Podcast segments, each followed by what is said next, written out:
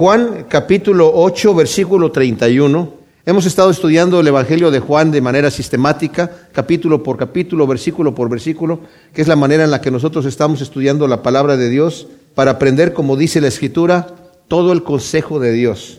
Vimos en este tremendo capítulo 8 que al final de la fiesta de los tabernáculos, que es una de las fiestas más solemnes en Israel, seguramente la más alegre, eh, el Señor está de pie después de haber tenido una ceremonia los judíos de terminar la fiesta de los tabernáculos con grandes, estos tremendos eh, candelabros que traían y prendían una gran luz y se apaga la luz y en el momento que ya termina la fiesta, el Señor dice, yo soy la luz del mundo, el que me sigue no andará en tinieblas. Y de ahí empieza a hablar cosas tremendas al pueblo de Israel, pero ellos en vez de tomar lo sublime que el Señor está hablando, ellos estaban esperando ya el Mesías que viniera, y en vez de tomar lo, sublime que el Señor les está diciendo, ellos tienen problemas porque no quieren escuchar la palabra de Dios. Y de hecho ya les había dicho anteriormente en el capítulo 7 que el que busca a Dios, el que realmente busca al Señor, va a recibir, va a entender que lo que el Señor está diciendo viene de parte de Dios. En el capítulo 7, versículo 17 le dijo, si alguno quiere hacer su voluntad, la voluntad de Dios, conocerá la doctrina si es de Dios o si yo hablo por mí mismo. O sea, si hay una persona que realmente quiere obedecer a Dios, se va a dar cuenta si yo les estoy hablando por mi propia cuenta o estoy hablando de parte de Dios. Yo antes cuando era niño pensaba, bueno, ¿y por qué Dios se anda ocultando? ¿Por qué no se muestra a la gente y dice, aquí estoy? Pues sí se muestra, pero se muestra aquella persona que quiere en su momento oportuno. Todos tenemos un momento en donde Dios se manifiesta a nosotros, pero hay personas que no quieren encontrarse con Dios, ni se van a encontrar con Él tampoco nunca, porque no quieren. Y aquí el Señor está hablando de estas situaciones sublimes y la gente está poniendo peros. Está diciendo, a donde yo voy ustedes no van a poder venir y se van a morir en sus pecados. Y en vez de escuchar, se van a morir en sus pecados, que es lo que les corresponde a ellos, ¿a dónde se va a ir este que no le podemos seguir? ¿Se irá a matar a sí mismo? ¿Se irá a suicidar? ¿De qué está hablando este Mesías o este supuesto Mesías, este Jesús de Nazaret? Y continúa el Señor hablando estas perlas preciosas que está diciendo aquí, y la gente con oídos sordos. Pero no obstante, cuando vimos nosotros en la porción anterior del capítulo 8, cuando dijo en el versículo 28, cuando levantéis al Hijo del Hombre, se refiere levantado en la cruz, entonces comprenderéis que yo soy y que nada hago de mí mismo, sino que según me enseñó el Padre, esto hablo. El que me envió está conmigo, no me dejó solo porque yo hago siempre lo que le agrada. Hablando estas cosas, muchos creyeron en él. Ahora, esta aseveración que está haciendo el Señor aquí me, me deja a mí en vergüenza. El Señor dice, yo siempre hago lo que agrada al Padre. ¿Quién de nosotros puede decir una cosa así? Yo siempre hago lo que agrada al Padre. Hay mucha gente que tiene valores en las cosas del cristianismo. ¿Qué, ¿Qué, es lo que se permite hacer y qué es lo que no se permite hacer? Tú como cristiano puedes hacer esto y puedes hacer aquello. Incluso hay gente que tiene sus valores. Bueno, esto está mal, esto es malo, pero no está tan malo. O sea, está malo lo que está haciendo aquel, pero esto está no está ni, ni, bien ni mal y como que tratamos de tener un termómetro de que si está bueno o si es, si es bueno o si es malo. Más bien lo que debemos preguntar, ¿agrada al Padre o no le agrada? ¿Lo que yo estoy haciendo realmente le agrada a Él o no le agrada? Porque hay gente que está en contra de agradar a Dios. Y no es que Dios esté sentado como un sultán allí queriendo que, a ver, vengan acá, agrádenme a mí. No, lo que agrada a Dios es lo que nos beneficia a nosotros, mis amados. Lo que le agrada a Dios es lo que nos beneficia a nosotros. Nosotros no le vamos a dar a Dios nada que Él no lo tenga. Él posee todas las cosas, Él creó todo el universo.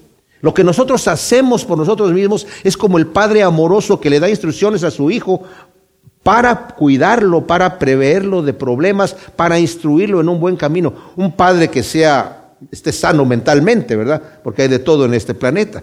Pero una persona que esté sana y que ama a su hijo, le quiere dar lo mejor y lo quiere instruir en lo mejor. Y el Señor es así con nosotros. Yo he venido para que tengan vida y una vida abundante. Entonces la voluntad del Padre es una voluntad que a mí me conviene. Por todos los lados me conviene.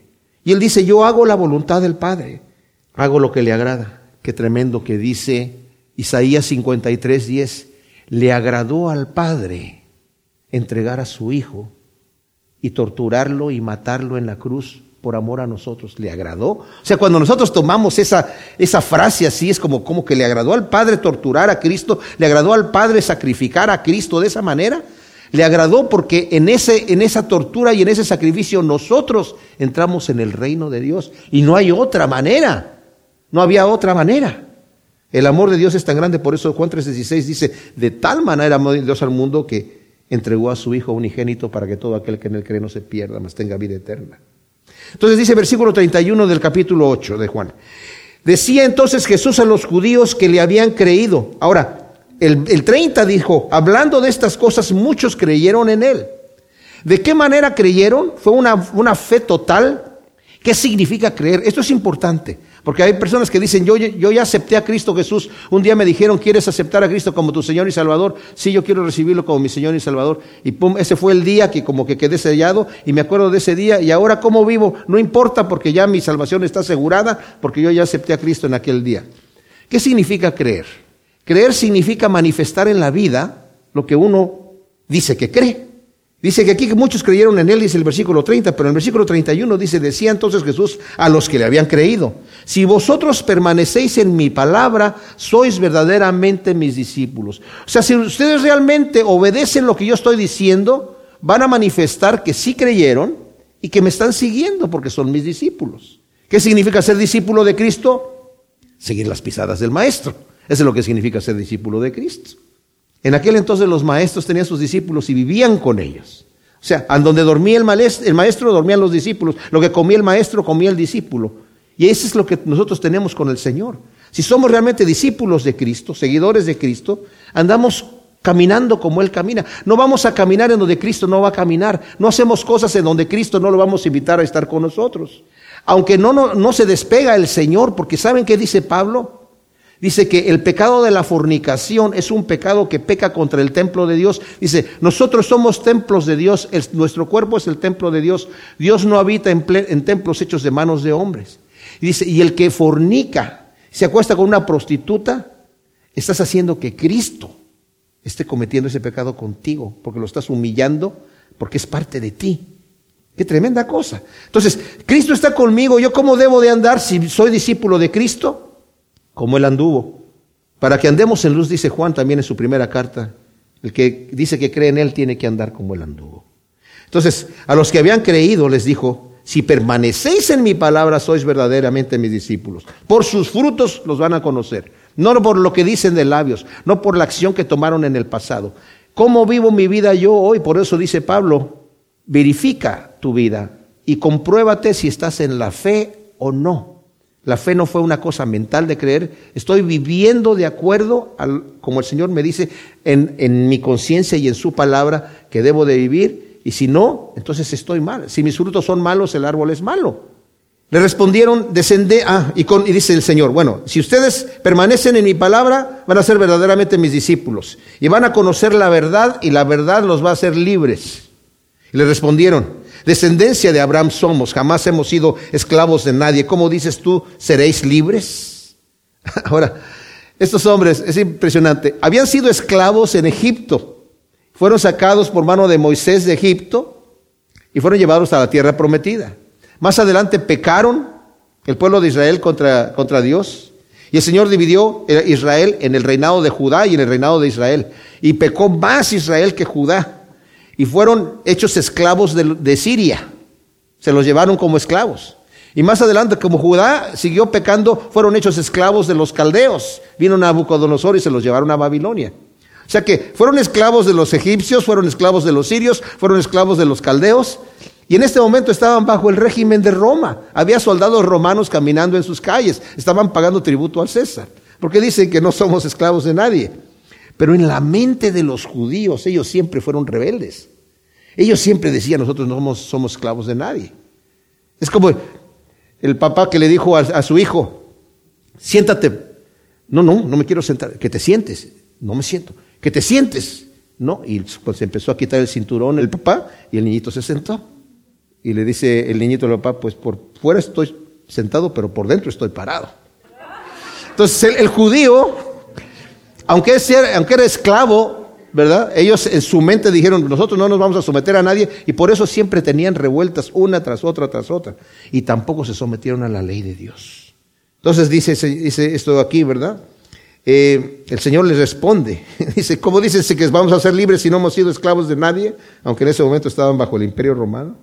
Pero el Señor entiende eso, entiende que le están diciendo, nosotros no nos sometemos en nuestra mente a la esclavitud de nadie, somos libres. El Señor les, toca justamente el punto que ellos están hablando. Ok, ustedes dicen que internamente son libres. Ustedes dicen que no se van a someter en corazón, nunca se van a doblegar.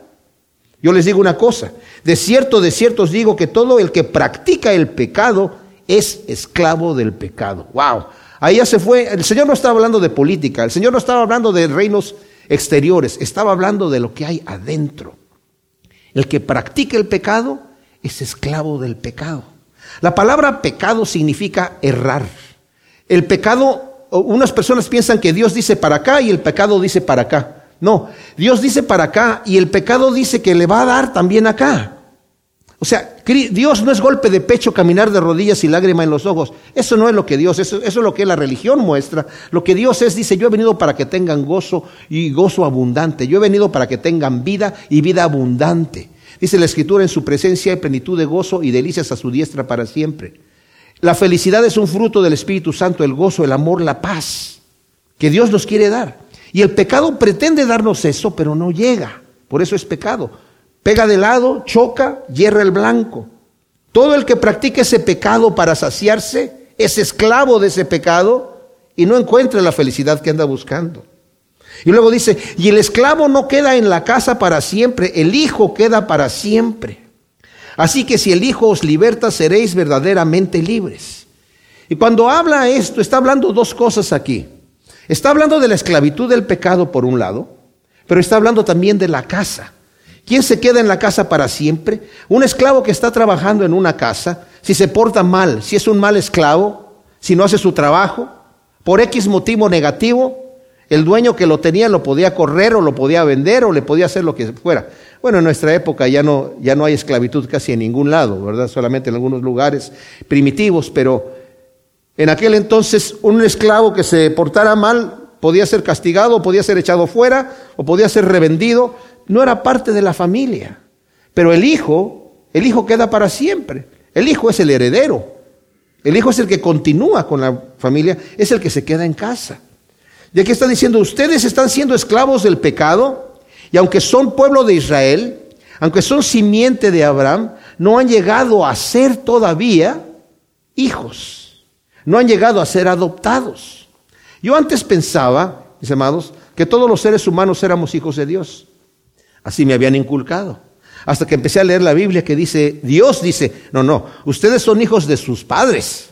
No son mis hijos, son hijos de sus padres. El unigénito Hijo de Dios es Cristo Jesús, que fue engendrado por medio del Espíritu Santo en la Virgen María y nació Jesús de parte del Padre y de, María siendo virgen. Por eso es el unigénito. Nosotros venimos a ser hijos adoptivos cuando recibimos a Cristo como nuestro Salvador.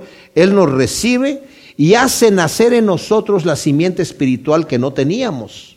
Esa naturaleza espiritual que estaba muerta en nosotros, porque nacimos muertos en nuestros pecados, Dios la pone ahí. Los judíos pensaban que ellos, por herencia genética, ya eran hijos de Dios por cuanto eran descendientes de Abraham. Y es lo que el Señor aquí les está tratando de decir. No tiene que ver la descendencia, ¿verdad? No importa si mi padre fue un verdadero santo, eso no me va a comprar mi boleto para el cielo. Cada persona tiene que entregar cuentas por su propia vida. Como tampoco importa si mi padre fue un diablo, no que el Señor me vaya a rechazar porque mi padre fue un diablo, no, la cosa no va por ahí. Cada quien va a tener que dar cuentas de su vida. Entonces el Señor le está diciendo, ustedes dicen que no son esclavos, son esclavos del pecado, señores. Yo he venido para darles vida. El que me sigue a mí, el que permanece en mi palabra, va a ser verdaderamente mi discípulo, va a conocer la verdad y la verdad lo va a libertar. Eso es algo tremendo lo que está diciendo el Señor. Pero estos hombres pudiendo tomar esas riquezas que les está hablando el Señor, no las reciben así. Tienen este orgullo patriótico y, este orgullo también de que somos la raza escogida. Y sí, fueron escogidos por el Señor definitivamente.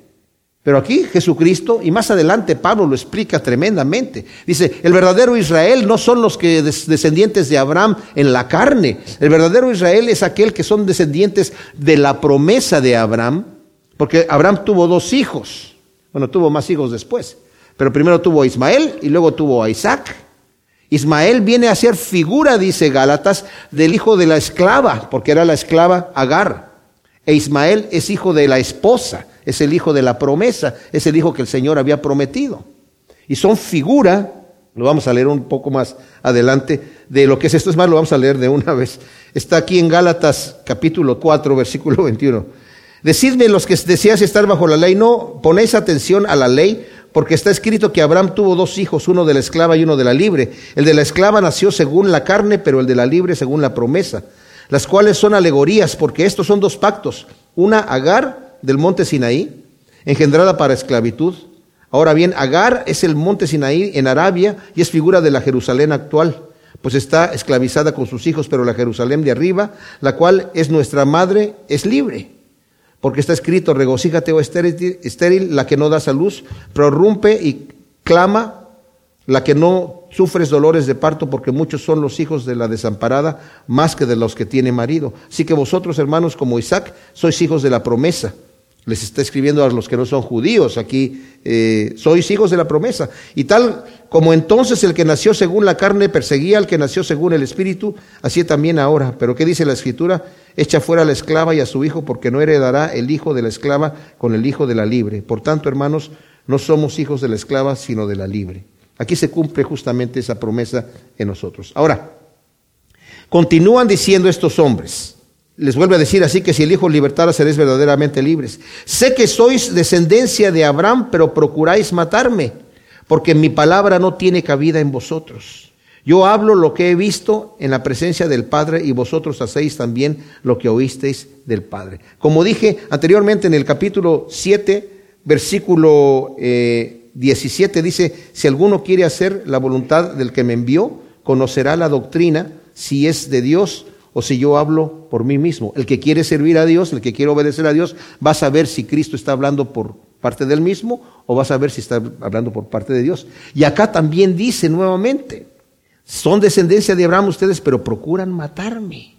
¿Por qué? Porque mi palabra no tiene cabida en sus corazones. O sea, lo que yo les estoy diciendo, ustedes no lo quieren recibir. No lo quieren recibir porque no quieren dejar de hacer sus obras malvadas. Ese es el grave problema. Y es el punto tan sencillo como este. Dice, porque la condenación es que los hombres amaron más las tinieblas que la luz, porque sus obras eran malas y no las quisieron traer a la luz para que no fueran reprendidas. En otras palabras, yo no quiero dejar de hacer el pecado que estoy haciendo. Así que me vas a preguntar, me vas a predicar un Cristo que me va a decir que yo le diga no al pecado, no lo quiero. Y no hay otro Cristo, no hay otro mensaje. Y el Señor dice, ustedes no tienen cabida de mi palabra en sus corazones porque no quieren dejar de hacer sus pecados. Respondieronle y le dijeron, nuestro padre es Abraham. Ahora, fíjense lo que dice el Señor, le dijo, yo hablo lo que he visto en la presencia, perdón, versículo 38, yo hablo lo que he visto en la presencia del Padre y vosotros hacéis también lo que oísteis de vuestro Padre. O sea, yo estoy hablando del Padre, está hablando de Dios, ellos entienden que está hablando de Dios, y ustedes hacéis lo que han visto de su Padre. Y ellos dicen y contestan inmediatamente, y respondieron y dijeron, nuestro Padre es Abraham. Jesús les dice, si fuerais hijos de Abraham, las obras de Abraham haríais. Pero ahora procuráis matarme a un hombre que os ha hablado la verdad, la cual oyó de parte de Dios. No hizo esto Abraham. Ahora, esto es importantísimo. Está diciendo, ustedes son descendencia de Abraham y les va a decir más adelante, yo sé que son descendencia de Abraham. Yo sé que son descendencia de Abraham, pero procuran matarme. Y eso quiere decir que no son realmente hijos de Abraham. ¿Cómo? La palabra hijos, tanto en griego como en hebreo, era hijo, nieto, bisnieto, tataranieto, la misma palabra para toda la descendencia. Al decir somos hijos de Abraham, querían decir somos descendientes de Abraham. Y el Señor le dice, yo sé que son descendientes de Abraham, pero no son realmente hijos, porque no tienen el deseo que tiene Abraham. No es lo que yo diga que soy, es lo que yo muestro que soy. Esto es importante ante los ojos de Dios de esta manera. Entonces, al decir ellos esto, respondieron y dijeron, nuestro padre es Abraham. Pues si su padre fuera Abraham, las obras de Abraham harías. Pero ahora me procuran matar. Abraham no hizo eso. Dice versículo 41, vosotros hacéis las obras de vuestro padre. le dijeron, nosotros no hemos nacido de fornicación, un padre tenemos que es Dios. Y más adelante les va a decir que su padre es el diablo, el Señor Jesús. Ustedes están haciendo las obras de nuestro padre. Estos hombres entendieron lo que les estaba diciendo. Cuando dijeron nosotros no somos hijos de fornicación, estaban diciendo nosotros hemos nacido como descendientes de Abraham, como hijos de Dios. Realmente nuestro Padre es Dios.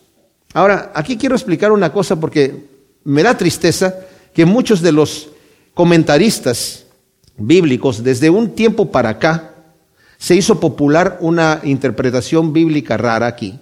Que cuando están diciéndole a Jesús, nosotros no somos hijos de fornicación, están insinuando, nosotros sabemos que tú naciste en un nacimiento eh, ilegítimo, eres bastardo, sabemos que tu madre llegó ya embarazada y no había tenido relaciones con, su marido José no se habían casado todavía, ella tenía tres veces de embarazo cuando regresó de haber visitado a su prima Elizabeth. Entonces, tú eres hijo ilegítimo. ¿Saben qué, mis amados? Esa es una doctrina que se este, predica mucho, mucho hoy en día, de tremendos eh, maestros de la palabra. Y yo cuando lo escuché dije, pero ¿de dónde la sacan? Solamente de este versículo aislado, interpretado de esa manera. Porque no hay ninguna escritura en la Biblia, en ninguna otra parte, en donde se diga que había una sospecha desde que Jesús realmente no, no fuera hijo de José. De hecho, encontramos lo opuesto en la escritura. Encontramos, por ejemplo, en Lucas 3:23, dice Jesús mismo al comenzar su ministerio era como de 30 años, hijo, según se creía, de José, hijo de Elí. O sea, según se creía. Ahí hay un versículo que no, no, no por interpretación, sino textualmente está diciendo que se creía que era hijo de José. Lucas 4:22 dice, y todos daban buen testimonio de él y se maravillaban de las palabras que, de gracia que salían de su boca, pero decían, ¿no es este el hijo de José? ¿No es su madre María? ¿No están sus hermanos y sus hermanas con nosotros? Y se escandalizaban de él. En Juan 1.45, Felipe halló a Natanael y le dijo, hemos hallado a aquel de quien escribió Moisés en la ley así como en los profetas, a Jesús, el hijo de José de Nazaret. Más adelante en Juan 6:42, y decían, ¿no es este Jesús el hijo de José, cuyo padre y madre nosotros conocemos? ¿Cómo pues dice él, del cielo he descendido? En Mateo 13, del 53 al 58, y ahí estamos hablando aquí ya de, bien, bien entrado en el ministerio del Señor. Dice, aconteció que cuando Jesús hubo acabado de decir estas palabras, se fue de ahí, y llegando a su misma tierra les enseñaba en la sinagoga de ellos, de manera que quedaban atónitos y se decían, ¿de dónde tiene este, esta sabiduría y estos poderes y estos milagros? ¿No es este el hijo del carpintero? Nuevamente referencia a José. ¿No se llama su madre María y sus hermanos Jacobo, José, Simón y Judas? ¿Y no están acaso todas sus hermanas frente a nosotros? ¿De dónde pues tiene esta todas estas cosas? Y se escandalizaban de él. Y Jesús le dijo, no hay profeta sino en su propia tierra. Y otro versículo que es más importante para destruir esa interpretación está en Deuteronomio capítulo 23 versículo 2, en donde dice, ningún bastardo entrará en la congregación de Jehová o de Yahvé hasta la décima generación. Si hubieran sospechado que Jesucristo era ilegítimo, no lo dejan entrar al templo, lo sacan a patadas de ahí o a pedradas, no lo dejaban entrar. Pero no había esa sospecha. Y más bien, este argumento le quita peso a lo que viene diciendo el Señor. ¿Por qué? Porque el Señor está hablando ya de un punto espiritual. Ustedes no son hijos de Abraham porque están haciendo las obras de su están haciendo cosas malas. Abraham no era así. Ustedes me quieren matar. Abraham no hizo eso. Y ellos dicen, este, nosotros no somos hijos de fornicación, realmente tenemos un padre. Dice aquí, un solo padre tenemos, versículo 41 al final, Dios. Mentira. Ellos creían que eran hijos de Dios, pero no lo eran. Ahora aquí, en el capítulo 8 de Lucas, en este versículo 41, el Señor es bien explícito en lo que está diciendo, mis amados, y quiero que lo entendamos bien. Está discutiendo con estos hombres, con estos judíos, que supuestamente habían creído en Él. Y solamente porque el Señor les dice a los que creyeron en Él, como leímos en el versículo 31, a los judíos que habían creído en Él, si vosotros permanecéis en mi palabra, sois verdaderamente mis discípulos si la mente permanecen en mi palabra, si continúan siguiendo mis pisadas, si no pueden decir lo que sean, pueden traer el letrero de cristianos o de lo que sea, pero si no están viviendo esas vidas correspondientes a lo que ustedes dicen que son, son mentirosos. Y van a conocer la verdad siendo mis discípulos y la verdad los va a hacer libres. Somos esclavos del pecado, todos los seres humanos nacemos siendo esclavos del pecado. Por naturaleza no se nos tiene que enseñar a pecar, pecamos por naturaleza. Por naturaleza somos envidiosos, a un niño no hay que enseñarlo a mentir, ni a ser envidioso, ni a ser manipulador. Por naturaleza somos así. El Señor nos tiene que cambiar, nos tiene que dar un nuevo nacimiento para que nosotros aprendamos los caminos de Dios. Todo esto dentro del plan perfecto de Dios. Así que como dije, no somos hijos de Dios, no nacemos siendo hijos de Dios. Estos hombres pensaban, tenemos un Padre que es Dios. Y saben qué, estaba yo estudiando que el ser humano tiene una gran debilidad, y es terrible, de descansar su eternidad en valores no seguros, totalmente inseguros. Hay gente que dice, bueno, yo no sé qué va a pasar en el futuro ahí cuando Dios juzgue, pero Dios es muy bueno y misericordioso y me descanso en eso. Momento, te vas a enfrentar a la realidad y estás descansando en una premisa que ni siquiera la has llegado a comprobar. Estás descansando en algún argumento falso que te inventaste y, estás, y vas a arriesgar a tu eternidad a eso. Mis amados, mi padre murió de cáncer en los pulmones. Cuando yo lo conocí, digo lo conocí porque cuando uno es niño no sabe nada, pero ya cuando de repente, ahí está mi papá, no fumaba, pero fumaba antes cuando era joven. Pero cuando yo ya lo conocí, me dice, aquí está mi papá. O sea, yo no fui adoptado, nací en la familia, pero no fumaba. Mi, mi mamá sí fumaba. Y después mi papá empezó a fumar, y empezó a fumar cigarros fuertes. Y después empezó a fumar puros. Y yo me acuerdo que estaba ya las pláticas de que Oiga, se llamaba Fernando, don Fernando, le va a dar cáncer. No, decía mi papá. Eh, Churchill se murió de cualquier otra cosa menos de cáncer. Pues mi padre se murió de cáncer. O sea, su argumento se lo creía él mismo, pero un argumento falso. Y decir, pues Churchill se murió de todo menos de cáncer. Ah, entonces dale al puro y vas a ver lo que te va a pasar. O sea, ¿cuál es la realidad de las cosas en mi vida? Esa es la cosa que está diciendo aquí el Señor. Porque ellos están diciendo, nosotros no hemos nacido de fornicación, tenemos un Padre que es Dios. Mentira, les está diciendo el Señor. Y les dice, ah, sí, si Dios fuera su Padre, ciertamente me amaría, es porque yo procedo y he venido de Dios. No he venido de mí mismo, sino del que me envió. Y luego dice el Señor, ¿por qué no entendéis mi lenguaje? Porque no podéis oír mi palabra. Y la palabra oír quiere decir soportar. ¿Por qué no entienden mi lenguaje que yo les estoy hablando, que es entendible? Porque no pueden soportar mi palabra. Mis amados, cuando nosotros estamos argumentando con alguna persona acerca de las maravillas que Dios nos ha mostrado y de su amor, y la persona cierra su corazón, nos hemos dado cuenta y todos los hemos experimentado, no hay argumento que pueda penetrar en el corazón, porque la persona se ha cerrado, no puede soportar la palabra de Dios, no puede escuchar el lenguaje del Espíritu Santo hablándole a él, porque se cierra y dice no, y aquí no, y, y demanda, demanda argumentos, pero no los recibe. No hay argumento que le penetre porque ha cerrado su corazón. En cambio, cuando la persona abre el corazón a Dios, no necesita argumento.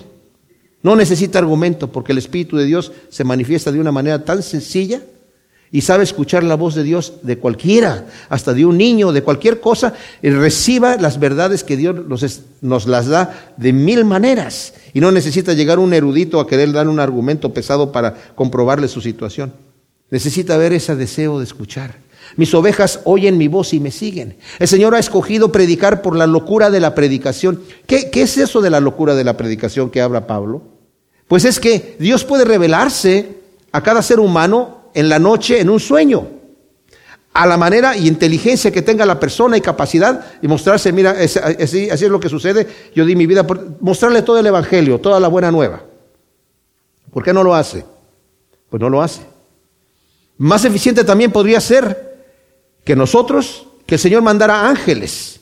Y ángel por persona que les estuviera predicando a cada, un ángel por persona de acuerdo a su capacidad mental y todo lo demás. Pero no lo hace. Utiliza gente torpe como nosotros, ignorante, que a veces interponemos nuestras propias características y nuestro propio carácter y nuestras propias pasiones y interrumpimos y damos un mensaje leudado, pero el Señor escogió eso no una foto, un Picasso, para demostrar la verdad del Evangelio. ¿Por qué? Porque el que tiene oído la va a escuchar de cualquier manera. La va a escuchar aunque esté un poquito así, medio borrojita. Ahora vemos a través, dice, como de un velo. Señor, ¿por qué vemos a través de un velo? Quita el velo. No, no, es que tiene que ser así. ¿Para qué? Para que el que no quiere creer tenga un buen pretexto para no creer. Pero el que quiere creer lo va a ver tan claro como el agua. Y el Evangelio para nosotros es así. ¿Por qué no escuchan ustedes mi lenguaje? ¿Por qué no lo pueden entender? Porque no quieren, mi palabra no tiene cabida en sus corazones, no la, no la, no la soportan, no la soportan, no la toleran. Es lo que está diciendo aquí. Vosotros, y ya se los dice claramente, sois de vuestro padre el diablo. ¿Saben de quién son hijos ustedes? Ustedes son hijos del diablo, les dice el Señor. Vosotros sois de vuestro padre el diablo y, y los deseos de vuestro padre queréis hacer. Él era homicida desde un principio y no se mantuvo en la verdad porque no hay verdad en él. Cuando habla mentira, de lo suyo habla, pues es mentiroso y padre de ella. O sea, ustedes son hijos del diablo porque están haciendo las obras de él. Aquí cabe preguntar nuevamente, ¿qué obras estoy haciendo yo en mi vida? ¿De quién soy hijo? ¿Llevo las características de mi padre? Sí, las llevo. ¿Qué características llevo, yo en mi vida? Ahí me voy a dar cuenta de quién soy hijo, a quién estoy siguiendo. En el ámbito espiritual, mis amados, la descendencia y la relación que tenemos familiar, ya sea con Dios o con el diablo, no tiene nada que ver con genética, no tiene que ver con algo que sucedió en el pasado, tiene que ver con cómo vivo yo en el presente, tiene que ver con lo que yo soy ahora. La persona que nace de nuevo nace a través de la fe. Cuando le preguntó Nicodemo al Señor, ¿y cómo se nace de nuevo? Le dijo, así como levantó Moisés la serpiente en el desierto, es necesario que el Hijo del Hombre sea levantado para que todo aquel que en él cree no se pierda, mas tenga vida eterna. Así, señores, así se nace de nuevo. ¿Cómo? Por fe, creyendo. Ah, entonces si yo creo que Jesús es el Hijo de Dios y que murió por mis pecados, ya estoy del otro lado. No, porque Santiago dice, ¿Tú crees así? Los demonios también creen y tiemblan. Como alguien dijo, si yo solamente creo eso, tengo la fe de los demonios solamente. No llego a otra cosa.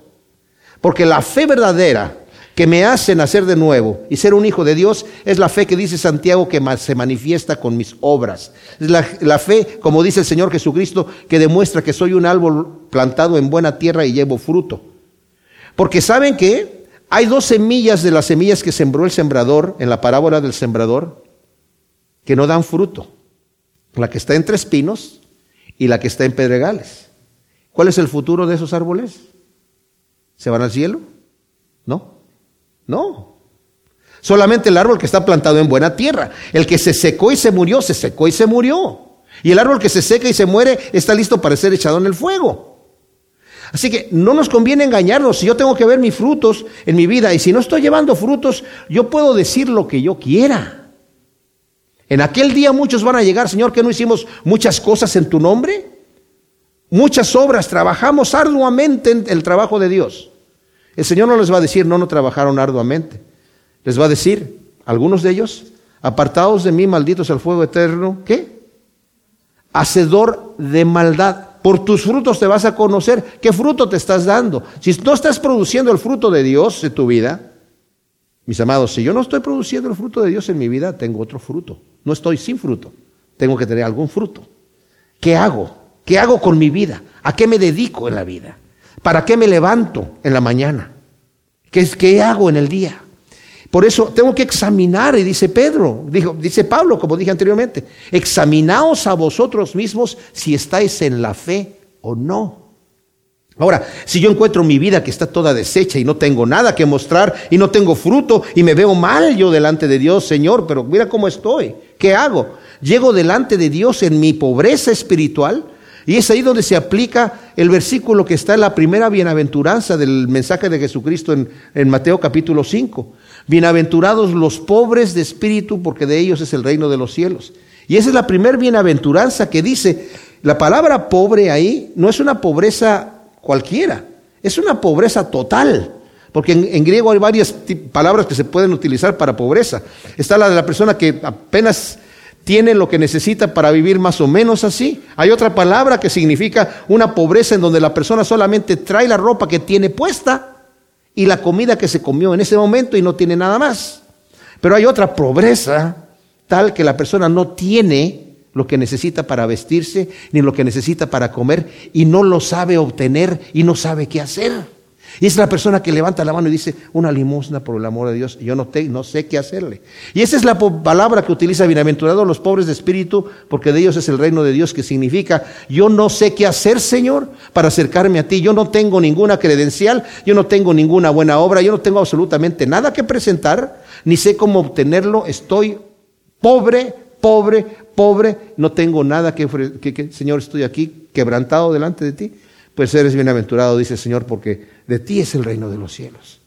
El Señor no quiere personas con credenciales, quiere corazones quebrantados. Quiere corazones que digan, Señor, yo te necesito, yo no sé qué hacer.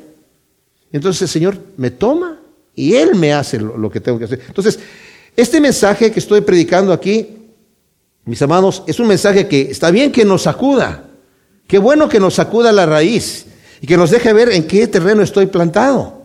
No le echemos la culpa al terreno, porque el terreno nosotros lo manejamos. Si queremos que, haya piedras ahí, va a haber piedras. Si queremos que el terreno sea eh, de poca profundidad, va a ser de poca profundidad. Pero si sembramos la palabra de Dios en buena tierra, yo escojo el terreno en mi corazón en donde sembrarlo. Y cuando lo siembro, lo siembro en buena tierra, yo ya sé que van a venir dificultades, ya sé que van a venir ataques, van a venir burlas, y por el otro lado van a venir tentaciones, y van a venir otras cosas que me van a ofrecer eh, el mundo para yo irme para atrás otra vez. Entonces tengo que decidir y ver qué clase de, de árbol soy. Entonces aquí les dice, vosotros sois de vuestro padre el diablo. Y otra cosa que dice aquí, los deseos de vuestro padre queréis hacer. Él era homicida desde un principio y no se mantuvo en la verdad, porque no hay verdad en él. Cuando habla mentira de lo suyo habla, pues es mentiroso y padre de mentira. Pero a mí, que digo la verdad, no me creéis. ¿Quién de vosotros me redarguye de pecado? Si digo la verdad, ¿por qué vosotros no me creéis? Y el que es de Dios oye las palabras de Dios. Por eso no oís vosotros, porque no sois de Dios. Nuevamente, el, tema, aparte de que los frutos de mi vida va a mostrar de qué árbol soy y de quién soy yo, ¿cuál es mi reacción al Evangelio? ¿Cuál es mi reacción a lo que escucho yo de Dios? Realmente mi corazón se enternece, realmente mi corazón, aunque se duela, se queda allí para que el Señor lo sane y para que el Señor me hable y para que el Señor me levante, o lo rechazo inmediatamente. Y lo tremendo que dice aquí el Señor, tremendo dice, ¿quién me redarguye de pecado? A ver, señores, ustedes están aquí, me quieren matar. Aunque le dijeron, eres, estás endemoniado, nadie te quiere matar, sí lo querían matar. Y ya habíamos leído anteriormente que unos dijeron cuando llegaron, vieron llegar a la fiesta de los tabernáculos, hey, ¿no es este el que quieren, andan buscando para matarlo? Mírenlo, aquí está aquí hablando tranquilamente, sin problema. Y de hecho, en el siguiente versículo, el versículo 48, después de que el Señor acaba de dar estas cosas tan sublimes, vemos aquí cómo se cumple lo que el Señor dice, cómo los cerdos se vuelven, ¿verdad? No le des perlas a los cerdos porque se vuelven y te despedazan. Respondieron los judíos y le dijeron, ¿no decimos bien nosotros que tú eres samaritano y tienes demonio? Jesús respondió, yo no tengo demonio, sino que honro a mi Padre y vosotros me deshonráis. O sea que parece que decirle a samaritano a alguien era un insulto muy grande. Eres un samaritano. El Señor dice, yo no, y decir, decir demonio era una forma de decir estás loco, estás fuera de ti. ¿No decimos muy bien que estás loco? Fíjense, el Señor acaba de decir, ustedes no oyen las palabras de Dios porque no son de Dios. ¿Y qué pasa con ellos? En vez de examinarse a sí mismos y decir, wow, tal vez tiene, razón lo que está hablando, dicen, ¿no, ¿qué no decimos? ¿Está loco este tipo? ¿De qué está hablando? Está loco. Respondieron, Jesús le respondió, les dijo, yo no tengo demonio, o sea, no estoy loco, sino que honro a mi Padre y ustedes me están deshonrando a mí. Pero yo no busco mi gloria, hay quien la busca. De cierto, de cierto os digo, si alguno guarda mi palabra, de ningún modo verá muerte. Aquí les vuelve a dar otra perla. Les dijo, si ustedes permanecen en mi palabra, son verdaderamente mis discípulos y van a conocer la verdad y la verdad los va a hacer libres y ellos empiezan a reclamarme. Nosotros nunca fuimos esclavos de nadie. Luego les vuelve a decir, tengan cuidado señores, porque ustedes si no escuchan las, mis palabras, no escuchan las palabras de Dios porque ustedes no quieren escuchar a Dios, tienes demonio, eres samaritano. Y luego les empieza a decir otras cosas aquí. Yo no tengo demonio, no estoy loco, sino que honro a mi Padre y ustedes me están deshonrando. Escúchenme bien, señores. Yo no busco mi gloria, hay quien la busca. De cierto os digo que si alguno guarda mi palabra, de ningún modo verá la muerte. Esa es una promesa tremenda. ¿Y ellos qué hacen? ¿Qué hacen? Los judíos entonces le dijeron, ahora sabemos que tienes demonio. ¡Wow! ¡Qué increíble! Qué, ¡Qué dureza, verdad! O sea, es impresionante. Abraham murió, también los profetas, y tú dices, si alguno guarda mi palabra, de ningún modo verá muerte eterna. ¿Eres tú acaso mayor que nuestro padre Abraham, el cual murió? También los profetas murieron. ¿Quién te haces a ti mismo? Ahora, el Señor les va a responder estas preguntas, pero la última pregunta se la responde primero. ¿Quién dices tú que eres? ¿A quién te haces a ti mismo? Y dice Jesús, si yo me glorifico a mí mismo, mi gloria nada es. Es mi Padre el que me glorifica. El mismo que vosotros decís es nuestro Dios. ¡Wow! Esa declaración es importantísima. ¿eh? Aquí el Señor está abiertamente diciéndoles, yo soy hijo de Dios. El que le glorifica es mi Padre. ¿Saben quién es mi Padre? El que ustedes dicen que es su Dios. ¡Wow! Eso sí les caló durísimo en este momento a los, a los judíos. Y no le habéis conocido, pero yo lo conozco. Y si dijera que no lo conozco, sería semejante a vosotros, mentiroso. Pero yo lo conozco y guardo su palabra. Como dije, el Señor en este momento lo que dice a estos judíos los deja ya no solamente sin argumento, ellos solamente se encolerizan, porque no pueden argumentar contra Él. Les dijo, si alguno me redarguye de pecado, a ver, muestren, díganme que estoy, que estoy mal. Nadie puede decir nada, absolutamente. Están encolerizados por esta situación. Les están haciendo mostrar que ellos no son de Dios porque no escuchan las palabras de Dios. Anteriormente les dice, ¿no son ustedes que los que leen la ley y todo el mundo la quebranta porque me quieren matar? Y le dijeron, ¿quién te quiere matar? Pues ustedes me quieren matar. Ustedes lo saben bien. Yo también lo sé. Y ustedes quebrantan la ley. Estaban encolerizados. Y ya les responde esto. Yo conozco a mi padre y yo guardo su palabra. Y luego, ahora sí les va a contestar el tema de Abraham. Abraham vuestro padre se regocijó de que vería mi día y lo vio y se alegró. Y los judíos le dijeron, ¿aún no tienes 50 años y ya has visto a Abraham? Jesús les dijo, de cierto, de cierto os digo, antes que Abraham llegara a ser, yo soy. Tomaron entonces piedras para arrojárselas, pero Jesús se ocultó y salió del templo. Ahora, eso es tremendo, porque le dice, tú no tienes 50 años, ¿ya has visto a Abraham? Y cuando lo que le responde aquí, Dice, antes que Abraham llegara a ser, yo soy. No, no les dijo yo era. Es el ego ame, el yo soy del Antiguo Testamento. Cuando le dijo el Señor, Moisés al Señor, Señor, tú me estás enviando al pueblo de Israel. ¿Qué les digo que me envía? ¿Cuál es tu nombre, Dios? ¿Cuál es tu nombre? ¿Cómo te llamas? Y le dijo el Señor a Moisés, yo soy el que soy. Diles, yo soy, me envía a ustedes. Ese es mi nombre, yo soy. Y es lo que les dice aquí antes que Abraham llegara a ser, yo soy. ¡Wow! Y por eso toman piedras para apedrearlo inmediatamente. Ahora, cuando le está diciendo aquí que Abraham vio el día y se regocijó, ¿en cuándo vio Abraham el día del Señor? Pues Abraham vio su día en el capítulo 12 de Génesis, el Señor llama a Abraham de Ur de los Caldeos y él sale, ¿verdad? Por la promesa que Dios le da, que le va a dar una descendencia y le va a dar eh, eh, una tierra que fluye leche y miel a su descendencia, y sale de un lugar de lujo donde él vivía a la nada, por pura fe. Porque por la emoción de ver el día. Pero después, en el capítulo 14 de Génesis, cuando después que hay una guerra entre cinco reyes, su sobrino Lot ya se había ido a vivir a Sodoma y él estaba en otra región, y supo que hubo unos reyes que invadieron esa región y se habían llevado cautivo pues a toda la gente de Sodoma y entre ellos estaba Lot, su sobrino, con su familia.